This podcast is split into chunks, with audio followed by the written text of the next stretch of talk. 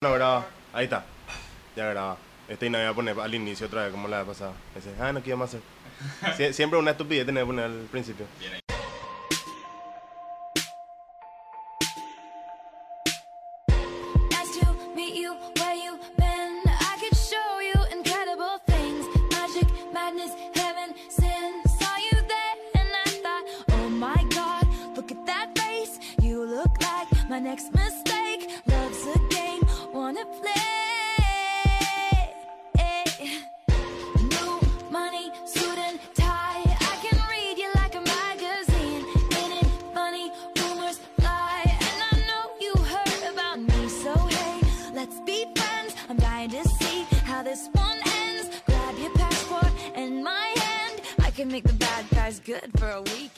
Bienvenidos a una nueva emisión de Espacio en Blanco, otro capítulo más, otra hoja más en blanco que vamos a llenar en esta emisión.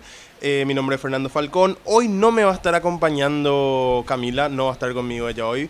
Va a estar conmigo un compañero, periodista. eh, ¿Qué más? ¿Qué más? Una mini biografía te tengo que decir. tengo que decir una mini biografía Soy tuya. redactor y eso. Claro. Trabajador, laburador. Sí, laburador. Bien zurdito, bien eh, ca- ca- camarada revolucionario. Ahí está, ahí está. Eso me gusta más. bueno.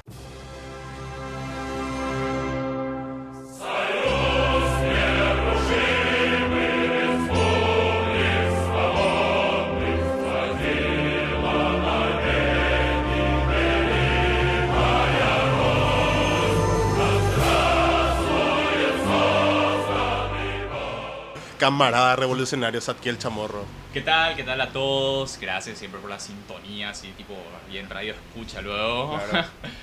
Hay, que- hay que creernos el cuento, hay que Claro. creer que nos escuchan miles de personas. eso. Claro, por eso. Y sí, voy a estar reemplazándole por este sábado a Camila y seguramente después me van a invitar, eh, cosas así. Sí, claro. Las puertas abiertas siempre. Eh, Camila no nos acompaña esta vuelta justamente porque está en México. México, Se fue de viaje a México para el concierto de Florence and the Machine. Así es. Y ojo, que la próxima semana cuando vuelva nos va a contar todo lo que vivió, todo lo que pasó. Eh, le conoció a Florence. Conoció Tenemos reportes de que ya le conoció a Florence. Y una, un pequeño adelanto, vamos a darle un pequeño adelanto de más o menos qué sería eh, el story time del año que, de- del año que viene, de, del- La de- próxima del- de la próxima misión eh, de lo que pasó Camila en México. ¿Vos sabés lo que es que yo vi? O sea, me quedé al lado de la cama de fría y estaba ella a mi lado y no me podía mover. Y ella le hizo perfume. Y ahí cuando, cuando yo hice un... Cuando suspiré hacia su lado me miró. Hija de puta, Junior estaba ahí, la puta. La pasa bomba, parece. Sí, bueno, eh, es, es más o menos todo lo que vamos a sentir. Todos vamos a sentir así si le conocemos a nuestro ídolo, gran pero- puta. Camila estuvo ahí desde siempre dice, hace cinco años está esperando esta oportunidad, surgió así como una locura diciendo, sí, yo me iría a México, pero así jodiendo Sí. y cumplió. Hasta que se hizo una realidad. Hasta completamente. Y eso le dije hoy, toda tu locura te llevó a conocer a este, o sea, es algo súper significativo para ella, así que súper felices estamos por ella. Claro. Bueno, va- ah, vamos a adentrarnos un poco ya en lo que va a ser eh, la emisión de hoy, el capítulo de hoy de Espacio en Blanco. Vamos a tener varios temas de los cuales vamos a hablar. Eh, en primera instancia vamos a hablar de... en realidad voy a hablar de, de- de la nueva música que lanzó Taylor Swift, del nuevo tema que lanzó. Hablamos de You Need to Calm Down, que es un tema con, con mucho significado y, y del cual podemos analizar eh, bastante. Voy a, voy a hacer yo porque Satkiel es muy... eh, Él no es Swifty, así que eh, él no sabe de lo que estoy hablando. Sí, música clásica. Música Claro, él escucha Korn y eso. Sí, sí, así que después nada. Claro. Bueno, después vamos a estar hablando de, de un concepto... eh, de un concepto llamado shitstorms. Shitstorms... Shitstorm. Shitstorms. Eh, que son las tormentas de mierda, básicamente, eh, en, la- en en las esferas de las redes sociales. muy en auge hoy en día y que pucha, cada vez que vemos así una indignación, una pequeña indignación se vuelve una super tormenta, tal como está diciendo el nombre. Claro, Eh, vamos a hablar de eso, ya que en, la en el último par de semanas tuvimos eh, dos, tres ejemplos muy claros de esto. Vamos a estar hablando de lo que pasó con la bloguera argentina Andrea León. Eh, vamos a estar hablando también de lo que pasó con la obra de Las locuras del mariscal y, todo, todo, todo eso que pasó. Y seguramente nos van a ir viniendo a medida que hablamos ejemplos extra eh, que, van a, que se van a adaptar muy bien a- al tema del cual estamos hablando. Pero bueno, vamos a entrar ya a el primer tema. You Need to Calm Down. El segundo single eh, de esta nueva era de Taylor Swift es un tema que nos... Es, un- es bastante diferente realmente del, del primer tema que fue Me. En Me teníamos un sonido mucho más alegre, un sonido más eh, desinteresado, con una letra muy divertida, sin, sin mucho trasfondo. Y si bien en, en este, en este nuevo tema también es una letra muy alegre, una melodía muy alegre y dentro de todo es muy simple la letra. La genialidad que, pueda que puede tener un escritor de canciones es poder meter distintos mensajes eh, con un trasfondo importante en una letra simple, sin necesidad de recurrir a, metáforas demasiado complejas. Claro, tampoco recurriendo a señalar directamente la causa contra la cual están protestando y ese tipo de cosas. O sea, You Need to Calm Down es un tema muy bueno que se lo puede eh, tomar de muchas formas. Se le, se le puede tomar como una canción dirigida a los haters. eh, que básicamente lo único que hacen es criticar y criticar y criticar y obsesionarse con criticar la gente que está teniendo éxito, con gente que está viviendo de lo que sabe hacer, de lo que le gusta hacer, sin realmente considerar eh, lo estúpido que son y lo realmente cómo eso habla de ellos y no de los artistas a los que están atacando. Por ejemplo, quiero analizar un poco la letra, eh, ya, que, ya que entramos en ese punto. Y mientras estaba buscando, yo también creo que, al menos en, en el país que se mueve, en donde está ella, y con el- la forma de gobierno muy de derecha, creo que también es un mensaje político que incluso estuvimos hablando previamente, Fernando. Asimismo, es un mensaje muy político. eh, y también, también yo quiero destacar esto, que em, da, para, da para discutir más en, en otra emisión y de- dedicarle mucho más tiempo. La importancia de que los artistas más populares eh, tomen una posición política firme y se metan al activismo político. ¿Por qué? Porque quieran o no, los artistas populares, cantantes, actores, eh, influencers, youtubers, streamers, lo que sea, todas estas figuras públicas, estas figuras populares, son eh, formadores de opinión. Y son gente que mueve eh, mucha gente, Millones de personas. Entonces, es bueno que se den casos como este, como el de Taylor Swift, que apela a un mensaje positivo, que apela a un mensaje de tolerancia, a un mensaje de dejar de preocuparse por la vida personal de otras personas. de unidad Claro, así mismo. para respetar al otro. Porque siempre la gente se queja de que, de que los artistas no dan ejemplos de mierda. Y es cierto, muchos artistas populares nos dan muy malos ejemplos. Kanye West, eh, Justin Bieber en su momento, o sea, hay muchísimos. Podemos dar varios ejemplos también, pero no va al caso. Por eso es muy importante que los artistas traten de dar buenos ejemplos y buenos mensajes. Porque ella hace cuestión de uno o dos años recién que estaba empezando a tomar eh, posiciones políticas. Por, por la necesidad justamente de, de ayudar a que sus fans eh, vayan por un camino de tolerancia, de, de unidad y todas esas cosas. En una parte, ya a- al comienzo de la canción más o menos, ella dice eh, que todos esos mensajes de odio que dan las personas, en, en Twitter especialmente, eh, ahí, ahí creen que es la gran cosa. O sea, se sienten libres de decir lo que quieren, se sienten libres de atacarle y de, de- mandar mensajes de odio a quien quieran. Pero justamente ese, ese mismo tipo de mensajes vos decís en la calle frente a otras personas y no lo van a tomar de buena manera. Porque, y tampoco te vas a animar a decir, porque no tenés la protección del anonimato eh, que te da la- las redes sociales.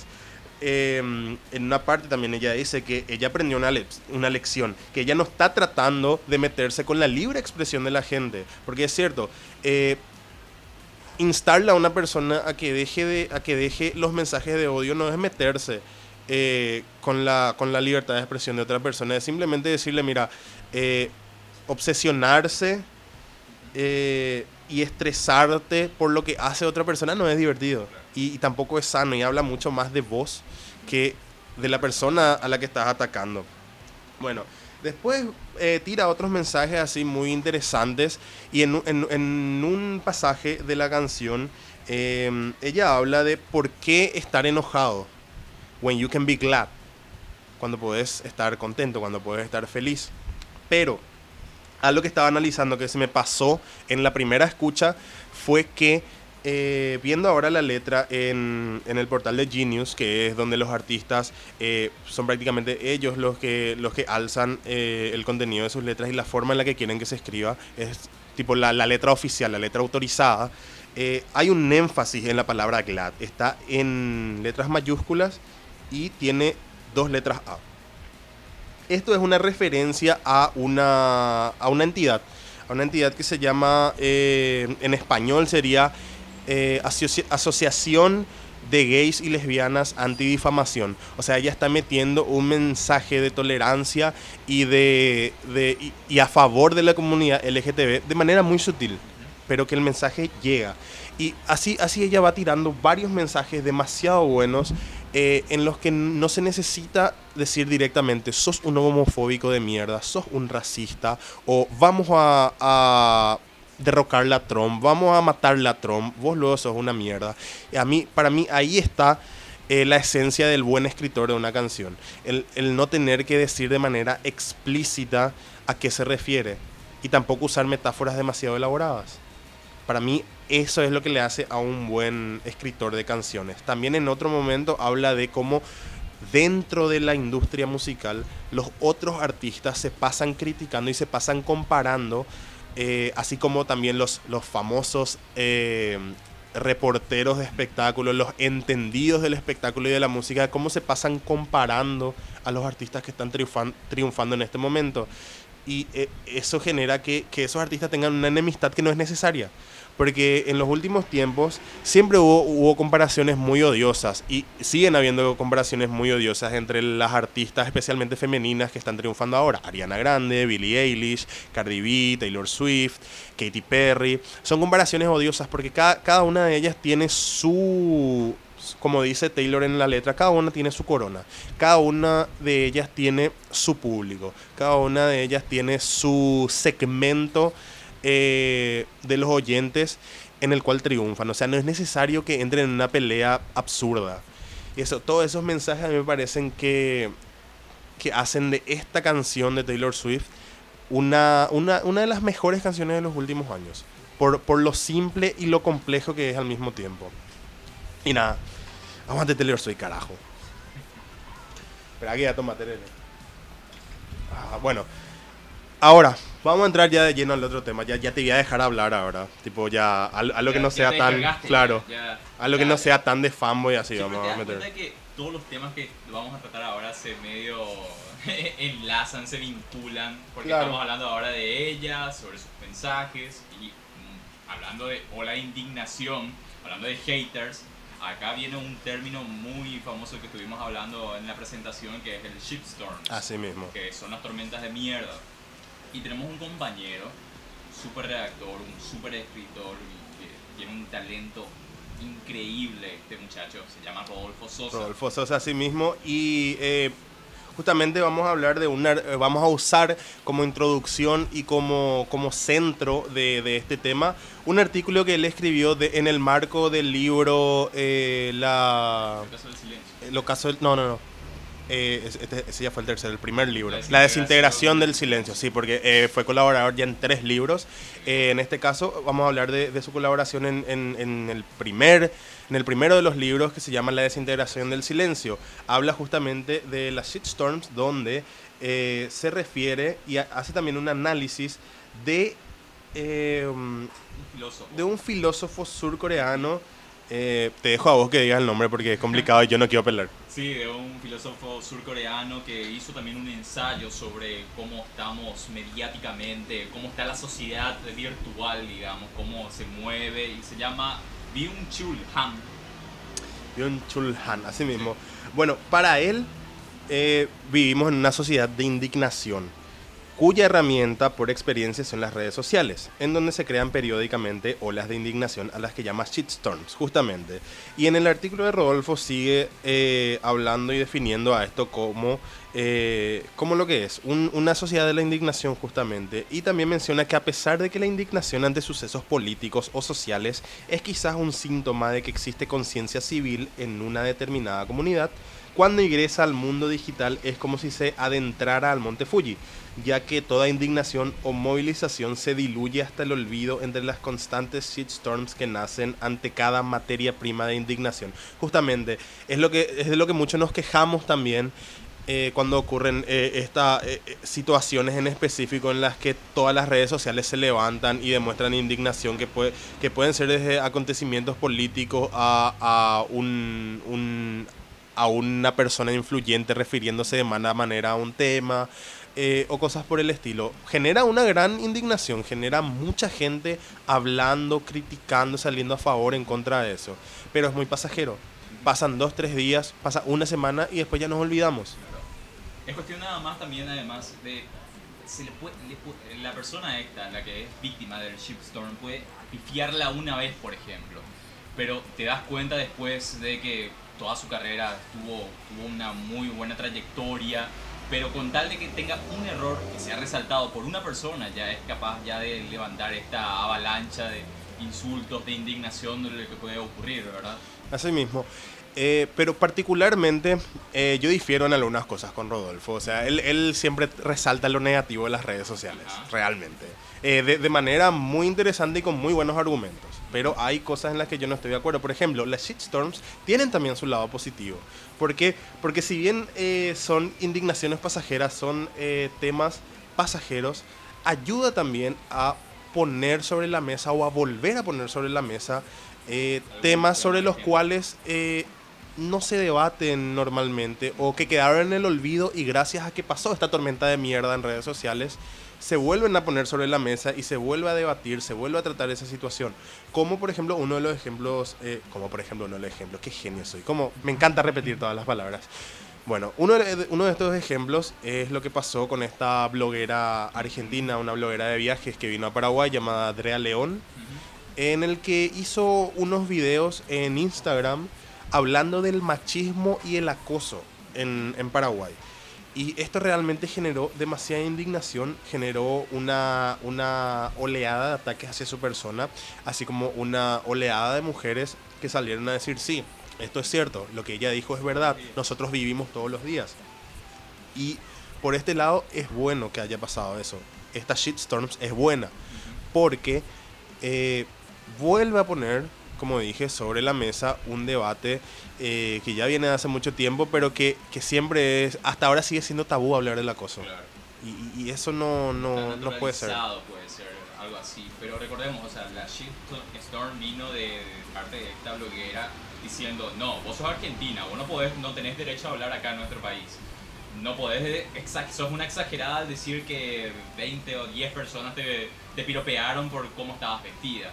O sea, de ese tipo de indignación de las personas venía, no es ni siquiera el tema de fondo Claro. que estaba hablando del acoso, que es algo que pasa todos los días y seguramente ponerle que el 99% de las mujeres sí o sí tuvo una, una situación desagradable en las calles por este tipo de flagelo, digamos. Claro, y algo que le criticaron mucho también fue eh, la exactitud y la textualidad con la que se refería a los piropos, eh, los acosos disfrazados de piropos, mejor dicho, que le, que le decían por la calle.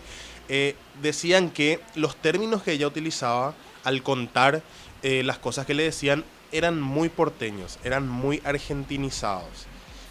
Y, que, y por eso ponían en tela de juicio que lo que ella decía es cierto. Pero ¿sabes qué pasa? Ninguno de nosotros, al referirnos sobre un tema, hablamos textualmente. Nunca, nunca citamos de manera textual todo. Porque e- es imposible decir tal cual pasó o, o referirnos a algo tal cual se dijo o tal cual se escribió. Siempre adaptamos mucho a nuestro vocabulario. Siempre a la forma en la que hablamos. Obviamente ella argentinizó los términos porque ella es argentina. Porque ella habla así. Por la costumbre. No necesariamente porque le hayan dicho exactamente esas palabras, sin- sino justamente adaptó para que la gente que le sigue, que en su mayoría es de Argentina, le entiendan, entiendan bien a qué se refería, entiendan bien qué le dijeron. Por eso, por eso para mí eso no es un punto eh, el cual podamos achacarle y señalarle como para decir que ella estaba mintiendo, que estaba exagerando. Por eso. Claro, y como estabas diciendo, es algo que ya parece que se está buscando la vuelta muchas veces para darle, para no hablar tanto sobre el tema. Este caso, como dijiste, la forma en cómo ella estaba hablando, por, ah, según la gente, por las exageraciones en que ella decía, y muchas veces también por el tema mismo de que ella es argentina, o sea, como si fuese que porque viene a Paraguay no puede quejarse de lo que pasa acá, como que, no sé, ah, es algo como si fuese naturalizado la cosa, no, no sé cómo, cómo es la percepción de, este, de esto que siempre está en las calles, presente. Claro, realmente sí, ahí aflora algo que es un cáncer demasiado grande, no solo para Paraguay, sino para, para todos los países, porque en todos los países se da esto. Es el falso nacionalismo. Es el falso nacionalismo en el que vos no dejás que alguien de afuera venga y señale los defectos y las falencias que tiene tu sociedad, que tiene tu país, por el hecho de que es alguien de afuera. Porque entre nosotros podemos decir cantidad de mierda que queramos de nuestro país, de nuestra sociedad, de nuestros políticos, de la gente, pero anda que venga otra persona de afuera a señalar eso. Pero que señale a lo que es real, a lo que pasa, a lo que tiene los fundamentos para sostener Claro. y no dejan, no dejan eso. O sea, justamente como mencionaste, la indignación no es tanto porque haya exagerado, no es tanto porque esté hablando del acoso. Es más, el acoso pasa a segundo plano. Es porque es Argentina. Es quién se cree esta Argentina para venir a hablar de mi país. ¿Quién, Claro. quién te cree esta viene a buscar prensa, esta viene a buscar publicidad, esta viene luego a robarnos porque no se queda en su país. Es eso lo que, lo que se termina debatiendo al final. Y me parece, ¿sabes qué me parece? Es muy estúpido eh, hablar de que viene a buscar prensa, de que viene a hacerse conocida con esto. Que, mira, capaz le sirvió, pero no porque te haya servido para, para que la gente te vea más, quiere decir que vos buscaste eh, solamente eso. Y si buscaste solamente conseguir prensa con esto, igual no quita que sea cierto lo del acoso, igual no quita que, que vivimos en una sociedad machista y las mujeres están sometidas siempre a todo tipo de acoso. Es que hay temas tan delicados a la sensibilidad que decís, hablas sobre este tema y decís, no, vos estás buscando prensa, no, vos que estás que- queriendo llamar la atención, por eso estás hablando de esto. Y es algo tan insano, digamos, para la sociedad, como si fuese como, estamos, como estamos hablando, es algo como que sucede todos los días, sucede, a- le puede pasar a cualquier persona, a cualquier mujer, pero no es, o sea, no es tratado de forma, o sea, queda la indignación, pero no es, por ejemplo, una persona estando en la calle ve el acoso le dice, no, para un poco, ¿qué estás haciendo vos? Ah, No, no, se toma en la acción, no se lleva la acción esa indignación en sí. Claro, por eso, eh, y por, por ese lado sí es negativa la, la indignación en redes sociales, porque se queda ahí. Porque vivimos en una sociedad silenciada, en la que sentimos que solamente podemos hablar y, y podemos alzar nuestra voz en las redes sociales, porque sentimos que solamente ahí recibimos apoyo. Porque vos le preguntás a cualquiera, fam- el famoso argumento para una discusión en redes sociales es, ay, ¿y vos por qué estás acá y por qué no salís a la calle a protestar? ¿Por qué? Porque esa persona sale y piensa que no se le va a apoyar en la calle. Piensa que si salta para defenderle a la mujer que está siendo acosado, acosada, eh, nadie va a salir a su favor y todos van a salir en su contra, que, que puede ser peligroso para él mismo, para, puede ser aún más peligroso para la mujer que está su- sufriendo de ese acoso. E- e- ese miedo de vivir en una sociedad silenciada en la que solamente tenemos libertad a la hora de sentarnos detrás de un teclado. Sí, cuando estamos hablando de acoso, lo primero que podemos hacer como acción es justamente eso, denunciar ese tipo de hechos o parar el carro al tipo que está acosando a una mujer que- pasa, qué sé yo, en su, tocando la bocina o algo y le grita algo y no sé, es algo que podemos hacer al menos en este tema puntual y que se puede replicar también en otros temas más, o sea, más densos o que también cuentan en este o sea, cuentan la sensibilidad de las personas como una indignación, que genera indign- indignación si es que se toca este tema. Así mismo. Eh, porque el acoso es algo muy complicado. El acoso eh, siempre va creciendo, siempre va aumentando hasta que vos no le pares el carro al acosador. Otro ejemplo que ya es un poco más de unas semanas atrás es el caso de las alumnas del Cristo Rey. De las alumnas del Cristo Rey que alzaron su voz, que protestaron en contra de compañeros que le sacaban eh, fotos sin su consentimiento, eh, que, que se ponía, el famoso te pones bajo la escalera para verles debajo de la pollera y todas esas cosas, que es algo que está demasiado normalizado. Sí.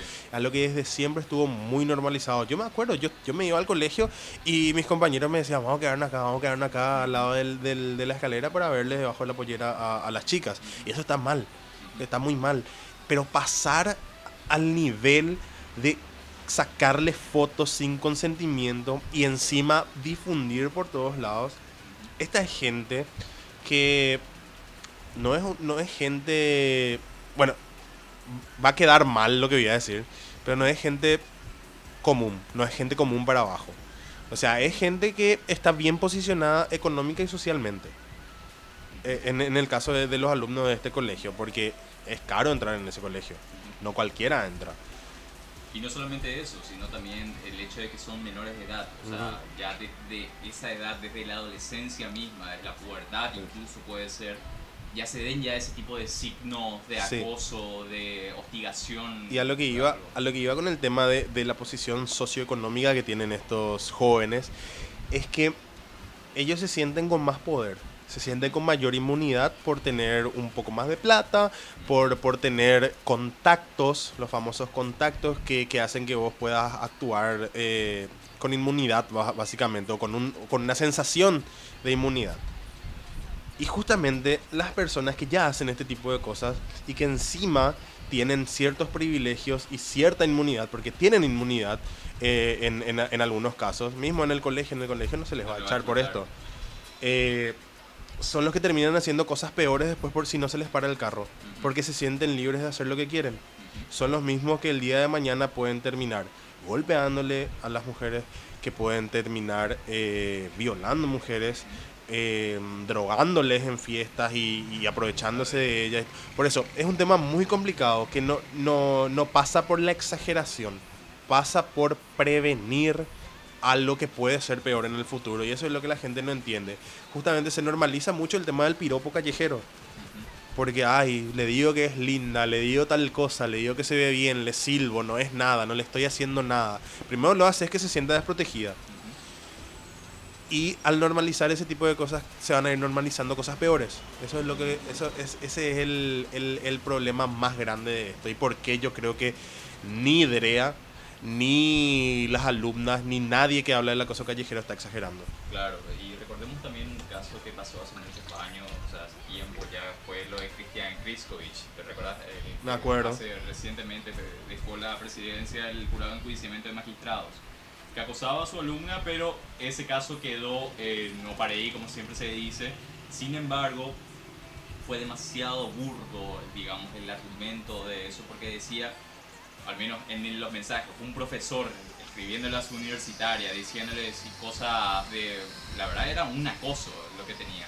Lo, caratulalo- o sea, lo caratularon a esa cartera fiscal como galanteo, como si fuese que algo que vamos a minimi- minimizar Claro. esto, ya que, mira, es tu profesor, ella es universitaria y, mira, puede estar en un alto estrato de político Sí. próximamente, digamos. A eso voy, a, a eso es lo que iba. De que pueden llegar a. De que gente que desde joven y que tiene ciertos privilegios tiene este tipo de conductas. ma- e- en el futuro van a ser personas mucho más influyentes y con mucha mayor inmunidad. Por eso hay que pararles el carro desde temprano. Y ya solamente dándote cuenta de cómo, digamos, está esta alta sociedad, digamos, cuál- cómo se mueve, ya te puedes dar un, panorama de cómo se mueven todavía mucho más abajo. O sea, ya vemos ya en el interior cómo, cómo pueden tratar a las mujeres, las personas vulnerables, la gente de extrema pobreza, o sea, de todo tipo de abusos que muchas veces quizás no pasan, no, no son temas de los medios de comunicación, pero que afectan sin dudamente y marcan vidas. Sí. Bueno, eh, eso con respecto al acoso, pero como ya hablamos también de- del tema de la bloguera argentina y coincidimos en, el que, en que la mayor indignación se da por una sensación o por un síndrome de falso nacionalismo por la parte por parte de, gran, de, de- de una gran porción de la sociedad. Podemos ir a tocar otros ejemplos y entrar más a lo que es el falso nacionalismo como cáncer de una sociedad. Porque es un cáncer. El, el- el- el nacion- no sé si el nacionalismo per se puede, puede ser tan malo pero el falso nacionalismo es lo peor que le puede pasar a una sociedad. No, pero una cosa luego se trata mucho, al menos los nacionalistas dicen, no, esto es patriotismo.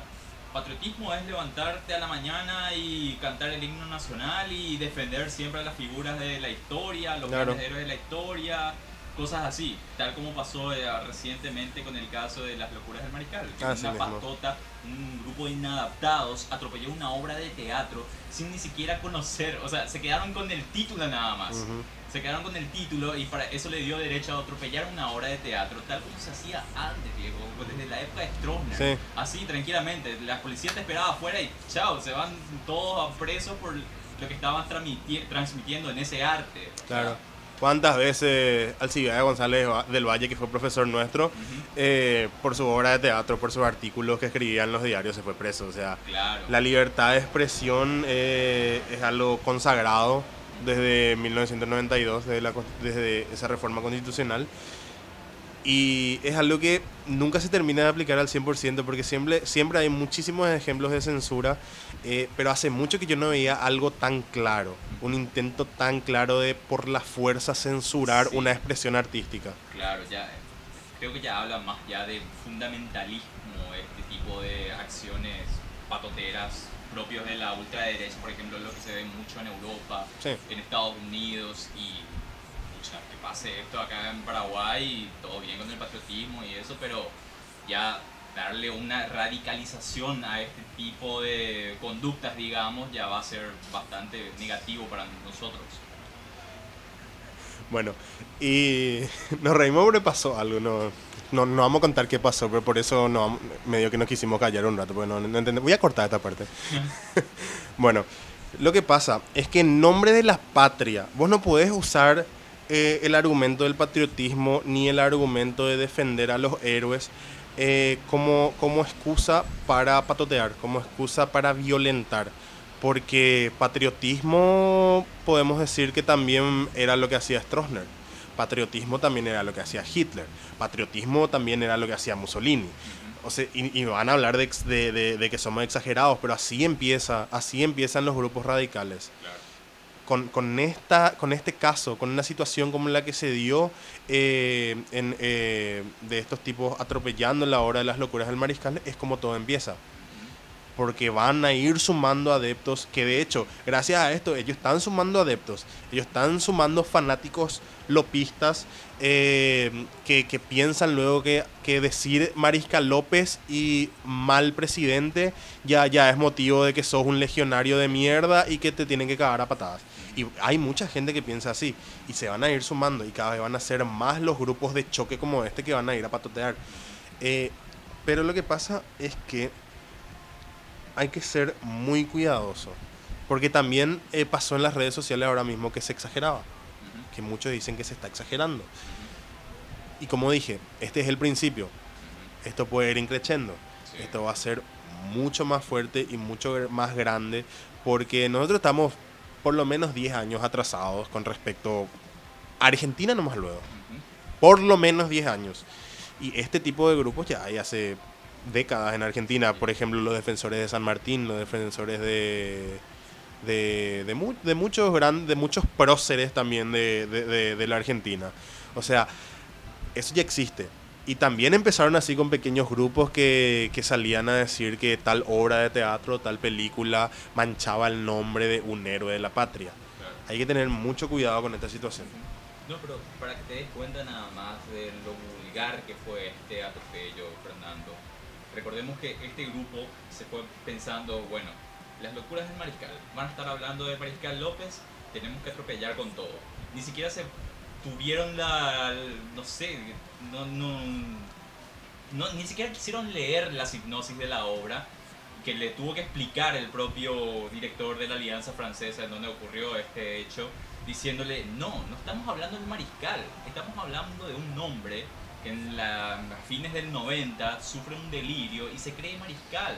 O sea, ni siquiera se está hablando de, cómo, como si fuese que se, está, se están burlando del mariscal López o algo así.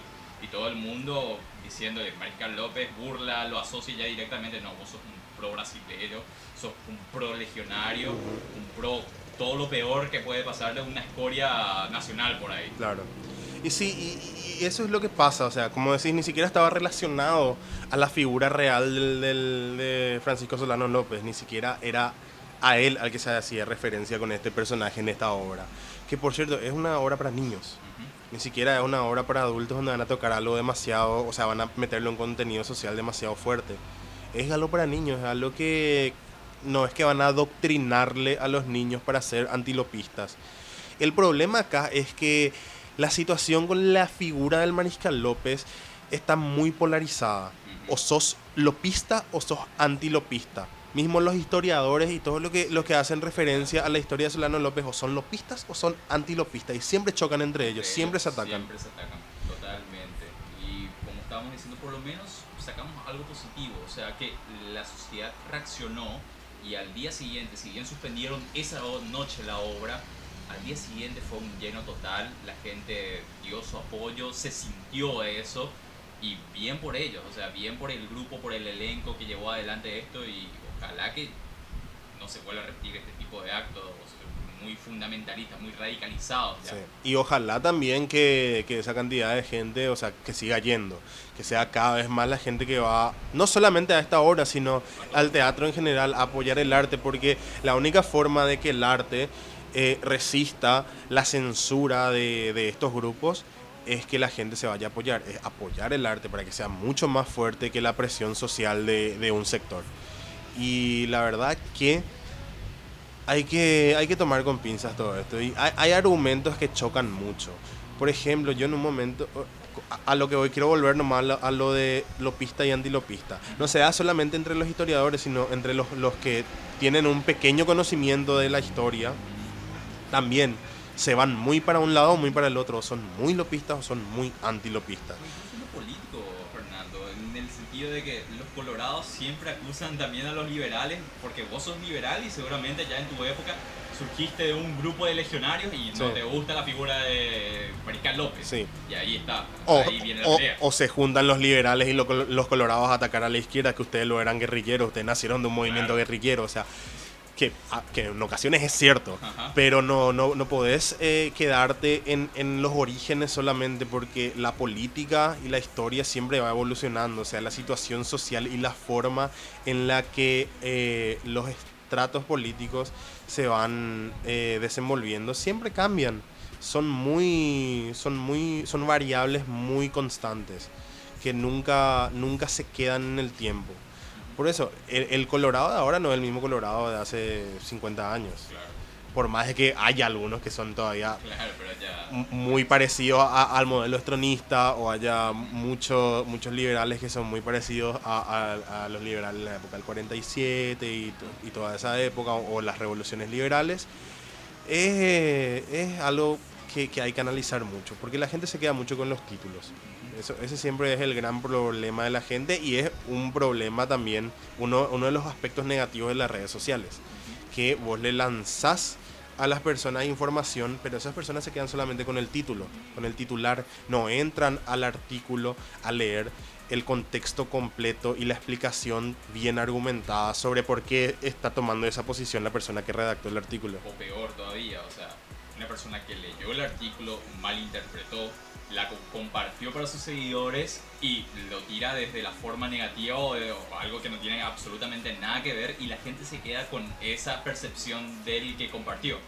Por Así ejemplo, y la verdad es un tema bastante complejo que, como dijimos, ojalá que no se vuelva a repetir más, o al menos este tipo de señales, que siempre veíamos a ver, recuerdo una vez cuando un grupo, ah, parece que hay un grupo muy muy radicalizado acá en Paraguay, pero no, no- ni siquiera sé el origen de este grupo, tirándole, por ejemplo, haciendo pintatas enfrente al Partido Comunista, pero como si fuese que es algo que todavía se vive en la Segunda Recuerdo, Guerra sí, Mundial, no sé, colocaron insignias súper fascistas. Sí, fue, no, me, no recuerdo si fue el año pasado o el antepasado, fue el año pasado, cuando se cumplieron 100 años de la revolución bolchevique justamente en Rusia, eh, que pin- eh, pintaron un mural eh, con la imagen de, de Lenin y, y muchos otros símbolos comunistas de la época en conmemoración a los 100 años eh, de la revolución bolchevique justamente. Y sí, como decís, eh, cubrieron los rostros, destruyeron más o menos ese mural. Igual es algo que podemos discutir también y da, yo creo que da para otro programa Sí. el tema de los símbolos políticos, porque eh, el comunismo también tiene... Hace eso su- en las propias calles de Asunción. O sea, También. O sea, en las que mucha gente de, de ese movimiento también pintarrea Sí. la- la- Sí, murales. Pero, pero yendo fuera de lo actual, yendo a los antecedentes históricos, el comunismo, por ejemplo, eh, tiene muchas muertes sobre su espalda, tiene, tiene muchas violaciones de derechos humanos, muchas atrocidades también en su nombre en el pasado. Y a lo que hoy es, uno, por ejemplo, no, vos no podés salir, vo- vos no te podés ir a, una, a un festival anime, por ejemplo, caracterizado como un personaje. Hay un, había un, un anime eh, donde el personaje tenía un traje eh, con la insignia nazi, por ejemplo. Sí. Y hace unos años pasó que un, un joven acá se fue a una de las convenciones de anime disfrazado de ese personaje con el brazalete de la esvástica en, eh, eh, encima Sí. Y le atacaron demasiado fuerte, siendo que en- él no estaba diciendo que él era nazi, que era neonazi, sino estaba haciendo referencia a un personaje, se estaba caracterizando nomás. Pero eso, por eso, es, es algo que podemos discutir en, en otra ocasión más largo y tendido, por qué se condena tanto un, un símbolo, siendo que el otro símbolo tiene... Ver los muertos claro. de la otra facción, de la, de la otra vereda, digamos. Sí. Bueno, y volviendo al falso nacionalismo que mencionamos y también a, a- lo complicado de las tormentas en las redes sociales, a mí, por ejemplo, me pasó que yo en esta semana no estuve del todo enganchado con, con los portales informativos. Yo muy casualmente revisaba solamente las cosas. Revisaba just- me inform- esta semana me informé solamente por redes sociales porque no tuve tiempo de entrar a leer lo- los portales de información así tal cual. Y a mí lo que me pasó fue que me salió solamente, me salieron dos o tres publicaciones como máximo de lo que pasó en la Alianza Francesa con la hora de las locuras del mariscal y la gente que se fue a atropellar. Pero me salió una cantidad enorme, impresionante de, de publicaciones de gente indignándose por la publicación de la UNESCO de que la chipa es para eh, Ah, Argentina. Encima que ni siquiera es así, o sea, tal cual como escribieron, sino más bien dijo, en esta región de Argentina, un alimento muy tradicional es la chipa. Sí. No, es que la chipa viene de esta provincia de Buenos Aires y de, o sea, de esta provincia argentina y de- de- por eso no, no- se le reconoce a los paraguayos. Claro. Vamos, ¿no? Ahí vuelvo otra vez a caer en la parte del shitstorm Sí. y volvemos a decir que se malinterpretó una frase y la gente se quedó con, es- con eso, tanto así que generó una ola que se repercutió en los medios de comunicación y que los medios de comunicación también replicaron ese tipo de argumentos, o sea, al menos esa indignación sin, se alimentó, digamos, se tiró más leña al fuego, como se dice. Sí, por eso a mí siempre me pareció preocupante que, que casos como este tengan mucha más relevancia que, que situaciones que realmente nos afectan como sociedad, como ciudadanos. Eh, por ejemplo, lo que pasó en, en la hora de las locuras del mariscal nos afecta como sociedad. Porque hoy fue, hoy fue, fue ese grupo, la, la gente que estaba haciendo esa obra. Al día siguiente podemos ser nosotros los que estamos haciendo una obra o los que estamos a- haci- haciendo un concierto o dando un discurso y que vengan a, a atropellarnos porque no, no están de acuerdo con lo que nosotros pensamos. Pero también hay muchísimas otras cosas de mayor importancia que pasaron en estas semanas, como por ejemplo lo de IPS. Lo de IPS y la cantidad de plata que se está robando, la, la- la corrupción que hay en esa institución. Y la gente se preocupa más porque un, un ente internacional dice que la chipa no es nuestra. Que ni siquiera dijo textualmente eso. Me, me parece demasiado preocupante que eso siga pasando y que se siga repitiendo y siempre nos quedemos con algo tan absurdo y tan banal en lugar de preocuparnos por las cosas realmente importantes. Estás diciendo, esos casos de corrupción, esos casos de, digamos, de lo que pasa en nuestra sociedad misma, la falta de terapia intensiva, por ejemplo, ese mismo que día era que murió una criatura, un prematuro, porque no tenía un lugar en donde irse. indigna más la chipa antes que eso. Claro. Indigna más esos casos de. Y esos casos banales, como estás diciendo, de, por ejemplo, un argentino estuvo un programa argentino ofendió, o sea, apropió de una comida nacional y pero todo el mundo ahí saltas habiendo otros temas en agenda que también nos generan esa indignación que debería de ser debería preocuparnos mucho más ya que nos afecta directamente también. Y de vuelta, falso nacionalismo. Eh, nos preocupamos demasiado por lo que digan afuera o nos preocupamos demasiado por lo que digan de personajes históricos nuestros, de lo que realmente está sufriendo la población, de lo que realmente la ciudadanía está padeciendo, de las cosas que son realmente importantes. Eso se deja de lado para indignarnos y para defender cosas estúpidas. Totalmente, y eso es lo que deberíamos de ver, un poquito de reenfocarnos como sociedad, digamos.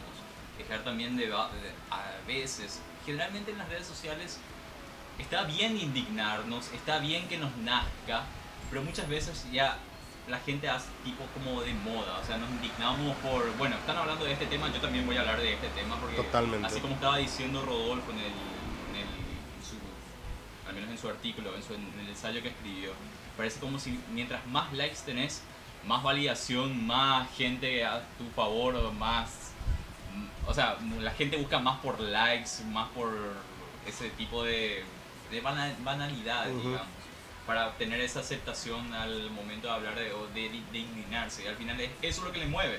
No le mueve, por ejemplo, hacer él mismo la acción para, o tratar de dar algún tipo de acción para paliar ese tipo de problemática también de que, del que está hablando o del- que se está indignando.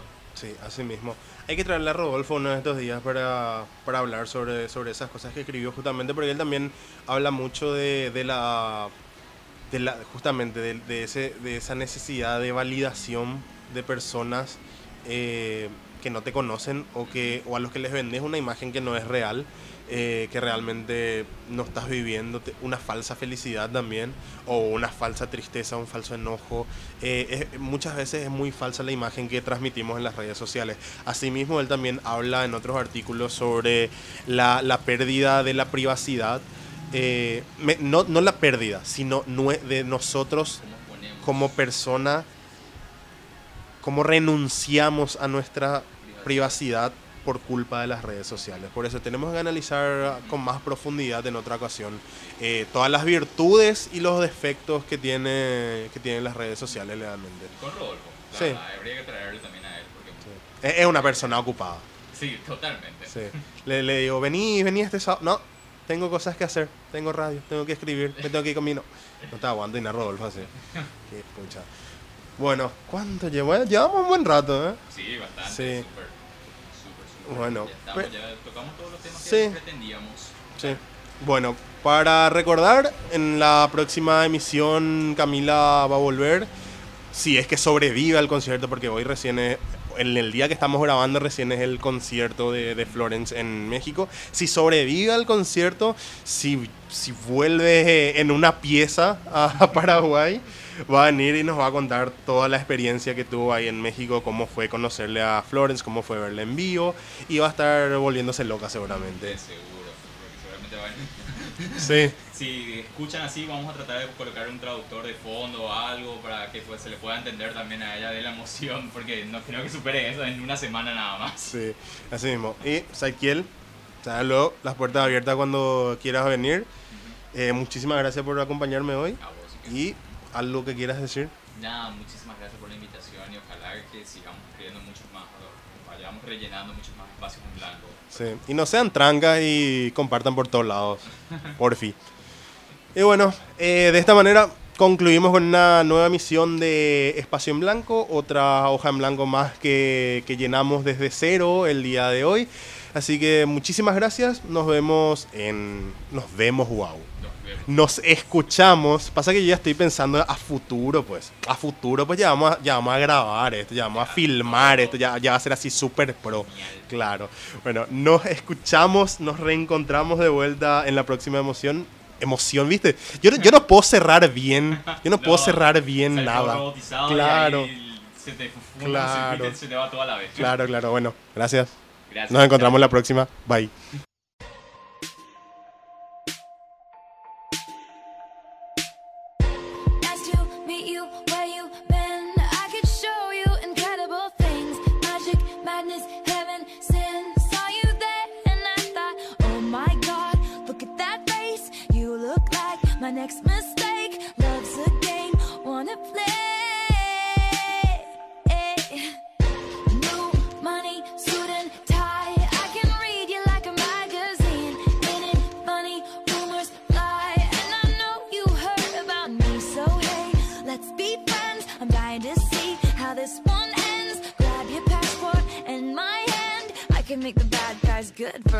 weekend. So